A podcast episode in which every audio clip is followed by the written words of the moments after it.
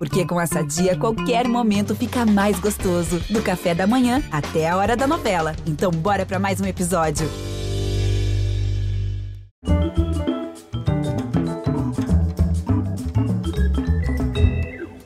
Bem-vindos, boa noite. Os versos que Mário Faustino dedicou a um poeta suicida servem à perfeição para ele que os usou para definir seu alter ego, Paulo Martins, na obra-prima Terra em Transe. Não conseguiu firmar o nobre pacto entre o cosmos sangrento e a alma pura. Gladiador defunto, porém intacto. Tanta violência, mas tanta ternura.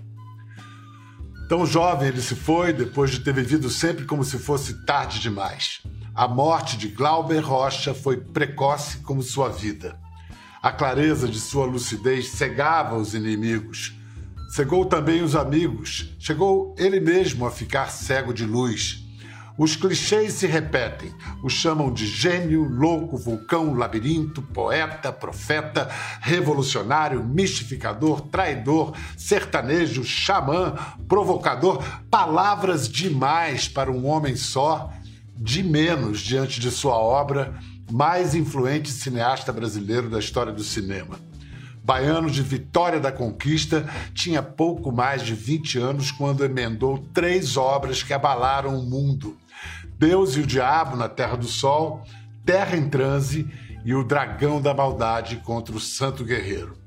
Foi um dos líderes criadores do Cinema Novo, movimento que fez uma revolução estética sob o lema Uma câmera na mão e uma ideia na cabeça. Não queriam pouco. Queriam mudar o cinema para mudar o Brasil e mudar o Brasil para mudar o mundo. Quando nos deixou, faz 40 anos domingo agora, em 22 de agosto de 1981, ele tinha apenas 42 anos de idade. Hoje nós temos a alegria e a honra de receber dois de seus filhos, ambos cineastas que dirigiram, entre outros filmes, filmes para honrar o pai. Paloma e Eric Rocha. Bem-vindos. Oi, Pedro. Quanto tempo, hein? É, pois é, que bom te ver, minha querida. Que saudade. Pois é. Vamos fazer um rápido recapitular aqui para o público, para a garotada que sabe pouco.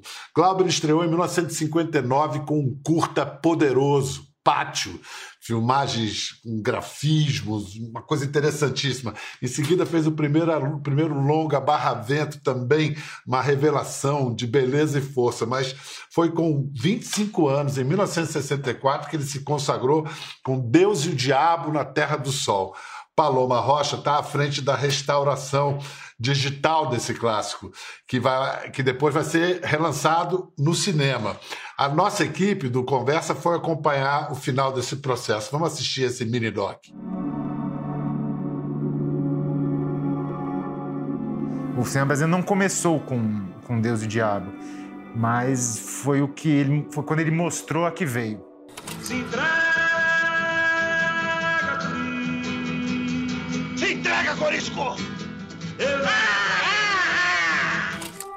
Há uma linha fina entre você restaurar e remasterizar um filme.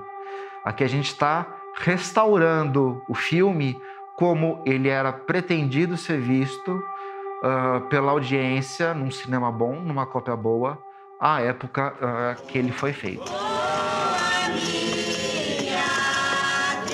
Para a gente realizar isso, na verdade, a gente, a gente, além de ter uma discussão interna, a gente fez uma exibição com Walter Lima Júnior, que era o assistente de direção do Glauber no filme. E na época ele, tinha, ele tem a memória, né? a memória da, da filmagem, a memória da exibição da cópia. Isso sim foi super importante para a gente referenciar. Hoje, digitalmente, a gente consegue recuperar o que é a janela original do filme. Então a gente vai ver um pouquinho mais das laterais e daí eh, também se surpreende com isso, a preocupação tanto do Valdemar quanto do Glauber em enquadramentos absolutamente precisos. Então é uma redescoberta. Uma das coisas intrigantes sobre esse projeto, porque Deus e o Diabo, é, preservado pela Cinemateca Brasileira, tinha uma cópia original. Então isso faz a gente ser mais fiel ainda, porque não teve, não é um intermediário, entendeu? Sem uma memória, sem uma cinemateca que, esteva, que esteja uh, ativa e funcionando, o meu trabalho de restauro é simplesmente nulo. Eu não vou ter o que restaurar se tudo se acabar.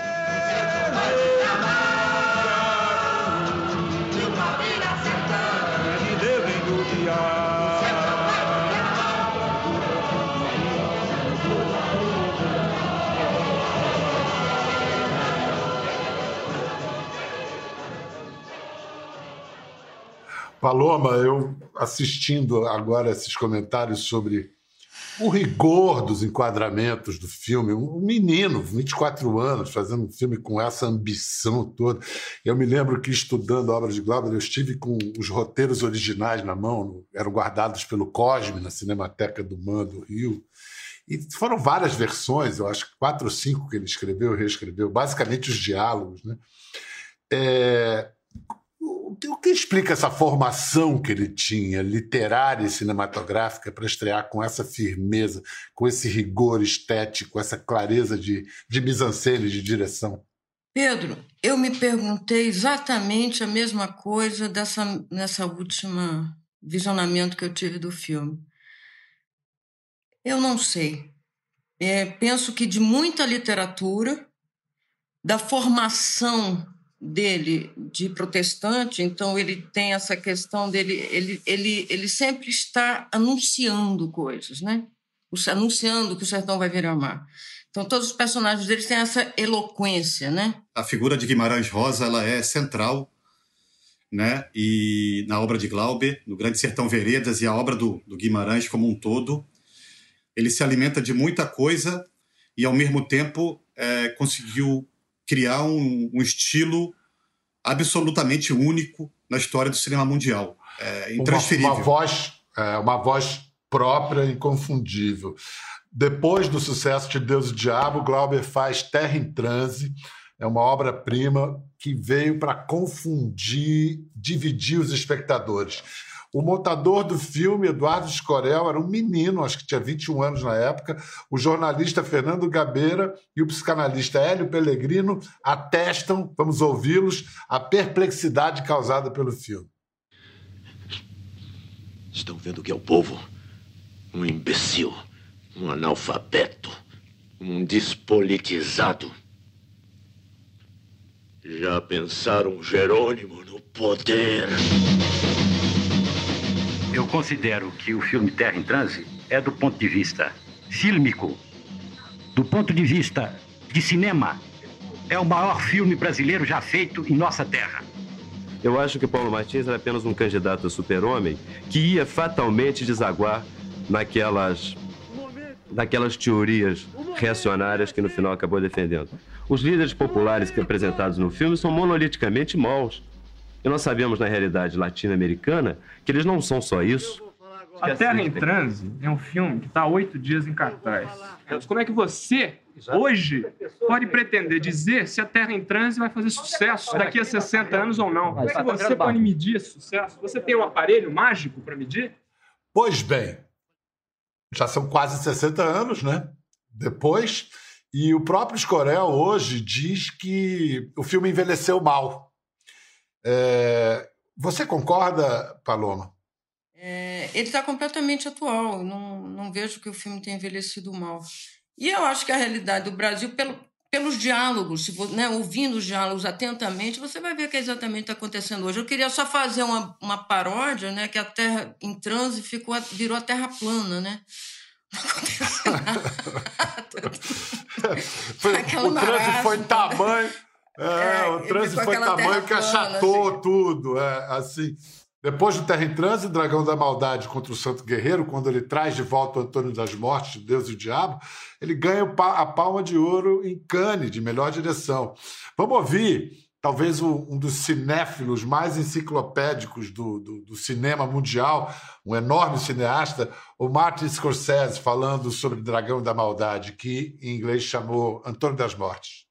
At that time, every day or every, maybe I exaggerate, every three days, there was a new masterpiece from Italy, from France, from Japan, from everywhere. I mean, it was all over. And all of a sudden, Antonio Dos Motas comes on the screen and wipes them all away. And there's a moment where a woman, an older woman, starts singing. And I think it's when Antonio Dos Motas starts to fight for the first time with another of the conquistadors. They put the um, handkerchief between the uh, between themselves. One whole bites the one end of the handkerchief, the other bites the other, and it's all one take. And recently, when I screened the film again, I screened the film again for I screened the film twice this the past few years. Um, uh, once for Gangs of New York and once for um, this film, The Departed, this gangster film I'm doing. And I, again, if you watch that take, how all the elements fall together, how uh, you watch from the beginning of the take, I think it's about a 10 minute take, the camera moves, um, create something that um, uh, is an extraordinarily um, emotionally powerful. And so this is a very, you know, that, that's one, I, it's one of the high, high points of my film, make my film going experiences to see this and to be enlightened by this picture. Pois é, botar a garotada que ama o Scorsese e falar: olha, de onde ele tirou aquela sequência de gangues em Nova York, o desinfiltrado. Tem uma, uma, uma, coisa que eu acho muito, muito interessante, da, que é, é, é que eu acho que o meu pai, né, ele não, não pensava é, um, um, tipo de nacionalismo estreito.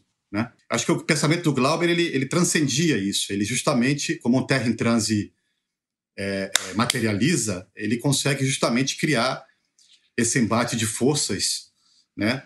É, para muito além de um, de um cinema maniqueísta política, político, digamos assim. É, isso, é, isso é incrível, assim, e, e, chega até o Scorsese, né? E chega até o Scorsese, e chega no coração do cineasta boliviano, e chega no coração do cineasta europeu. Isso é, isso é, é, é incrível, assim. Quer acrescentar alguma coisa, é, Paloma? Não, é somente uma. O Afonso Beato, que marcou a luz desse filme, ele me disse que quando ele foi trabalhar para o Almodóvar, ele falou: eu quero, eu quero a cor daquele filme. é tanta coisa para falar, Pedro, mas a emoção que eu estou tendo de rever tudo isso.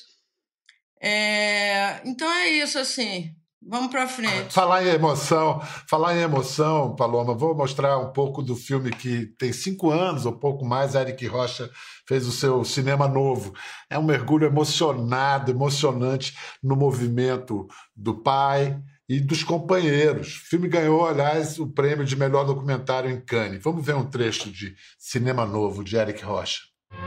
Nossa geração entendia perfeitamente, por ser uma grande indústria, ela estava imbricada diretamente à problemática econômica, social, política do Brasil. De forma que o cineasta brasileiro, antes de despertar a consciência para o cinema, despertar logo a consciência política do fenômeno. Descobriu que só fazendo uma revolução era possível fazer cinema. Essa tomada de posição mudava completamente o panorama cultural, que fazia do cineasta um personagem novo. Eu creio que o cinema deve se transformar muito de agora em diante é, ou seja, sair da Câmara para as ruas, sair da Câmara para, para os problemas, para as praças, quer dizer, sair da Câmara, do quarto para uma discussão aberta. O papel do Glauber nisso tudo foi nunca deixar que a gente achasse que já tinha ganhado a guerra. Nunca deixava que a gente achasse que as coisas chegavam a um final. As coisas estão sempre críticas, elas estão sempre em movimento. E quando você consegue uma vitória, então você tem que começar tudo novamente, porque você não pode deitar em cima da vitória. É, com a voz do Kaká me, me volta a questão do afeto. O, o quanto de amizade e afeto é, ajudam a explicar o cinema novo? Muito. Eu acho que essa é uma das, uma das questões centrais do, do, do movimento do cinema novo, uh, da amizade, do afeto, é, do dessa ideia do coletivo, que eu acho que é uma ideia que a gente precisa retomar urgentemente no Brasil. Né? É uma, uma ideia em crise, não só no Brasil, mas no mundo.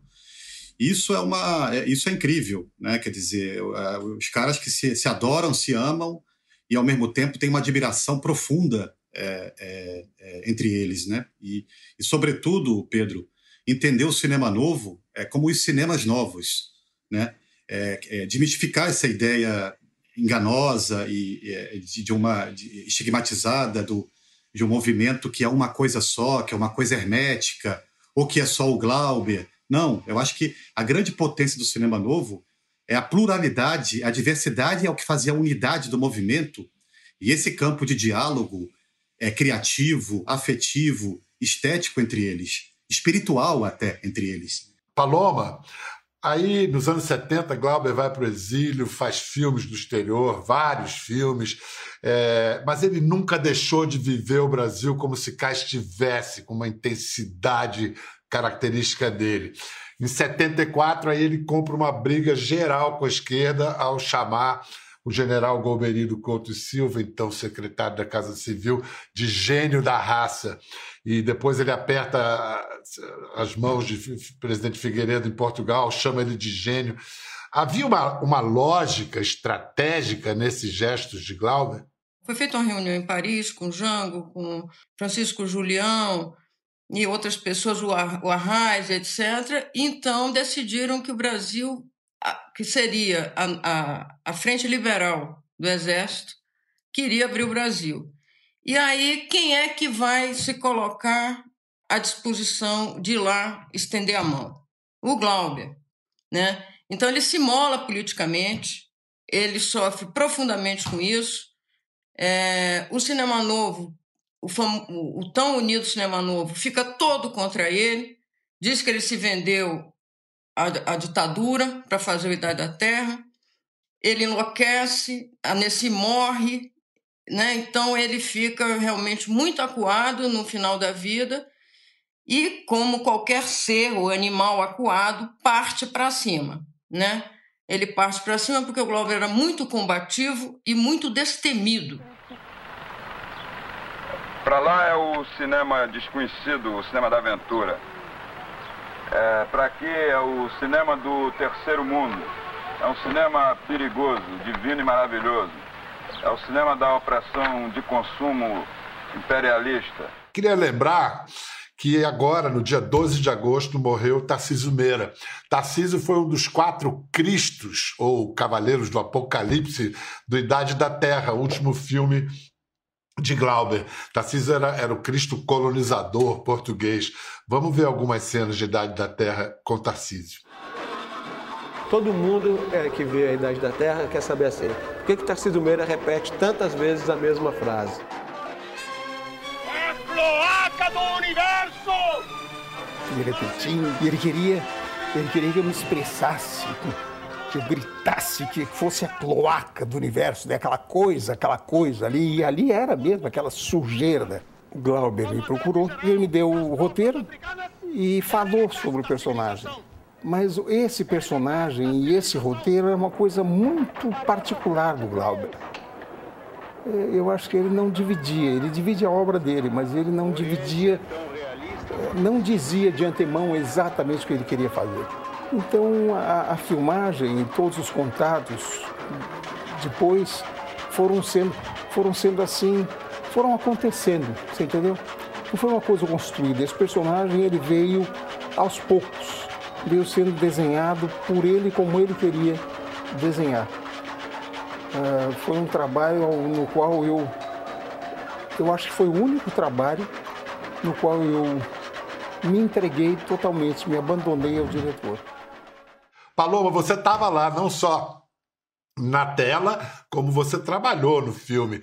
E eu me lembro do Tarcísio me contar que o Glauber ia com ele no carro falando coisas, chegava no set e agora, Tarcísio, faz aí. O que, que você lembra disso? Eu lembro disso, é, essa questão do improviso do Glauber, ela era uma coisa muito pensada. Por exemplo, Terra em Transe tem 900 páginas de roteiro o, o Idade da Terra tem o seu primeiro roteiro que chama-se Anabases. Então, é, o que eu me lembro disso era a perplexidade que os atores ficavam, os que nunca trabalharam com ele. Né? Geraldo Rey já sabia como era, Maurição do Maurício Vale também. Vale.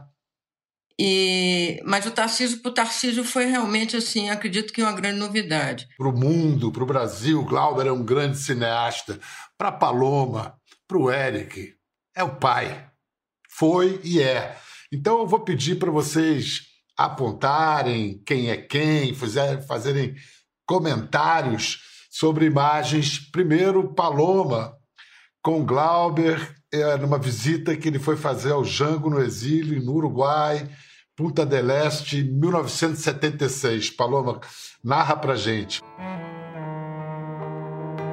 Bom, a gente estava ali no auge da ditadura e ele avisou a minha avó que ele iria para Punta del Este. Então saímos num ônibus, Dona Lúcia, minha avó, Lúcia Rocha, a Nessi, minha tia, Walter Lima Júnior e eu. E aí quando chegamos lá, era, uma, era um passeio, era uma coisa assim meio misturada de um passeio, mas o Glauber, como sempre, ele tinha um, uma meta, uma coisa. Sempre ele fazia várias coisas, e, mas ele tinha um objetivo. E o objetivo dele nesse momento era encontrar com o Jangular para começar as discussões sobre a redemocratização do Brasil. Mas isso, isso também em 76. foi. É, isso Ah, foi uma coisa 76. de. Já foi uma coisa ali também muito afetuosa, brincamos. Ele botou o nome desse, desse super de Paloma Paloma, porque eu amarro uma capa, ele me dava uma capa, Uhum. eu saía voando com a capa. Vamos ver, Eric, cenas do Diário de Sintra, de sua mãe, Paula Gaetan. Aí, o filme belíssimo, Diário de Sintra, da, da minha mãe, da Paula Gaetan, outra grande cineasta e mestra do nosso cinema. Eu com meu pai aí numa praia lá em Sintra, ah, de um Super 8 filmado por minha mãe. Ah, olha aí. Ó, bota aí, Ava. Bota. Bota isso aqui pro filme, Aruac. Bota aqui ó, o bigode pro filme. Hein? Depois de... Ô, Aruaquito, mas o que é isso? Não chora, não. Quanta ternura, quanta ternura. Muito bonito ver esse material do, do Diário de Sintra. Né? A gente vê o, a- o afeto, né? Como o Glauber era um pai tão afetuoso é, e, e tão é, presente, tão afetuoso. E é evidente, e é evidente que me angustia muito saber que ele morreu com 42 anos de idade, a minha idade hoje, praticamente, e saber que ele tinha tanta, tanto pela frente. Isso me angustia profundamente, né? E, e ao mesmo tempo que a morte dele tem muito a ver também com esse processo político brasileiro, né? Como como algumas pessoas já falaram, né, historicamente, acho que o próprio Darcy Ribeiro, quer dizer, eu acho que foi um assassinato cultural também. Então vamos lá, em 1981, ele morreu num sábado, foi enterrado no domingo, todos os amigos foram caminhando com ele do Parque Laje, locação de terra em transe, até o cemitério de São João Batista. E no enterro dele, as palavras que ecoam até hoje são de Dona Lúcia, da mãe dele, e do amigo antropólogo Darcy Ribeiro. Vamos ver. Paloma aparece logo no início.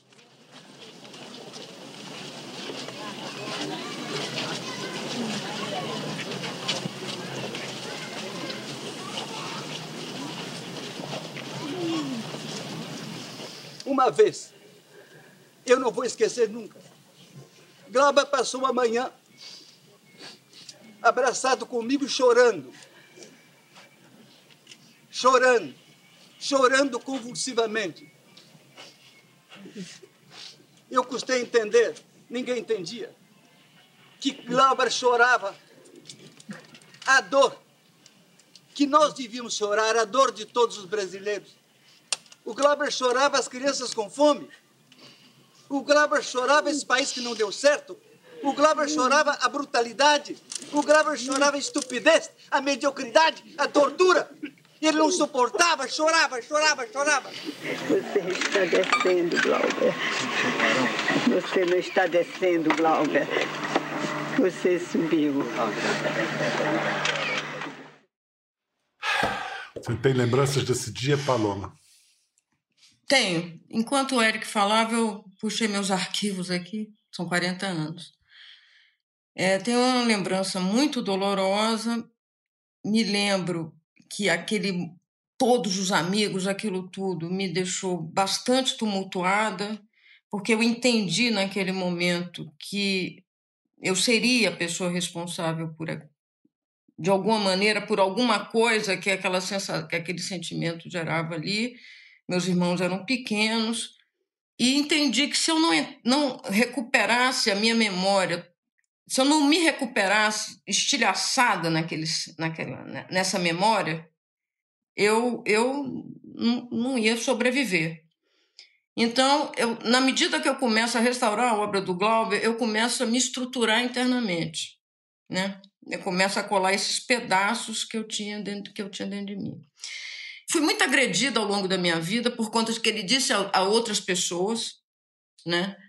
E hoje em dia eu também não ligo mais. Quando falam alguma coisa dele, eu, eu, eu penso assim: estamos na democracia, cada um fale o que quiser.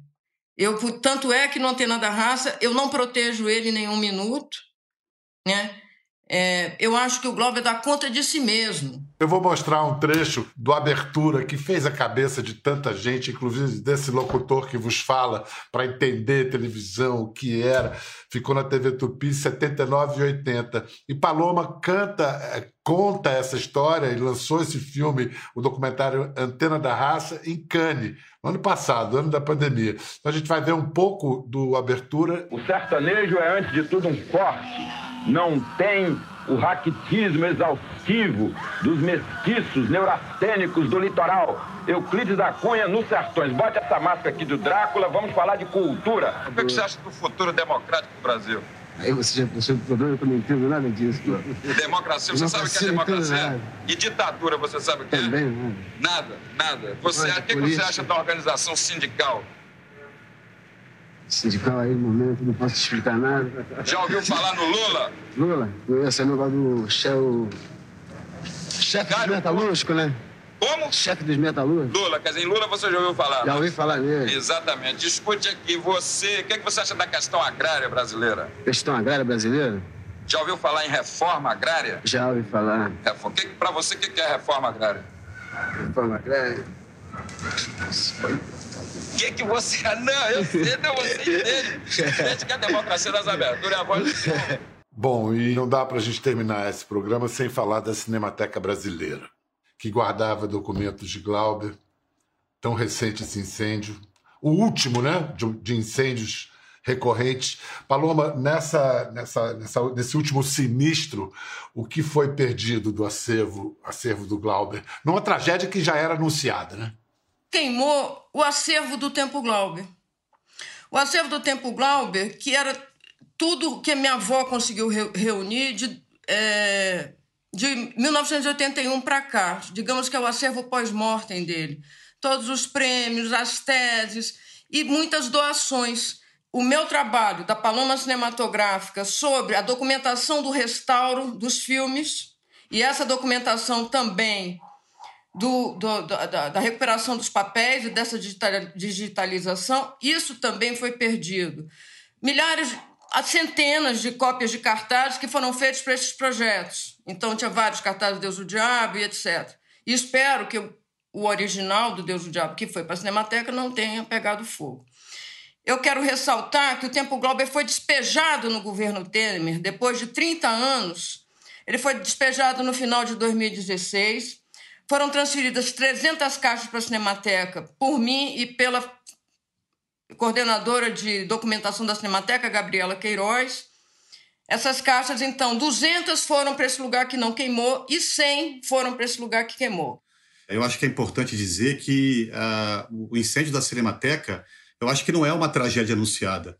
Eu acho que é um crime anunciado, na verdade. Né? Eu acho que a uh, tragédia eu considero às vezes que são outras coisas, são catástrofes naturais, coisas do imponderável, coisas que muitas vezes a gente não tem um controle né, e o um manejo.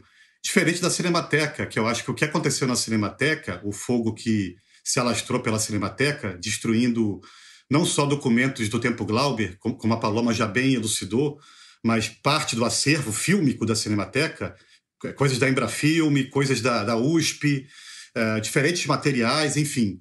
Eu acho que isso se trata de um projeto de Estado, na verdade. Né? Eu acho que o que aconteceu na Cinemateca, a, a, o crime ocorrido na Cinemateca Brasileira de São Paulo, está entrelaçado com o crime que é cometido na Amazônia todos os dias. É o mesmo fogo que se alastra e queima a floresta, é, é o mesmo fogo é, dos garimpeiros, do ouro que é extraído e que polui os rios de milhares de povos originários, é o mesmo fogo que, a, que apaga e que mata milhares de pessoas na favela e nas periferias do Brasil. né? E é o mesmo fogo que destrói a educação no Brasil, é o mesmo fogo que afeta os quilombolas. É muito importante entender que essa memória da Cinemateca, que se queimou, ela é, ela é, uma, é, uma, é uma memória que não é uma memória do passado, uma coisa de patrimônio, uma coisa só assim, digamos, de uma de museu, entre aspas. É uma memória que, de que ela, ela diz quem a gente é, da onde a gente veio e principalmente quem a gente pode ser como povos. Muito obrigado, Eric. Paloma, muitíssimo obrigado. Eu quero lembrar ao público que tem três filmes fundamentais do Glauber que podem estão acessíveis ali no Globoplay. Você pode assistir Deus e o Diabo na Terra do Sol, Terra em Transe e O Dragão da Maldade contra o Santo Guerreiro no Globoplay. Aliás, recomendo vivamente. Até a próxima. Viva Glauber Rocha! Ficou curioso para ver as imagens do programa? É só entrar na página do Conversa no Globoplay. Tá tudo lá. Até a próxima!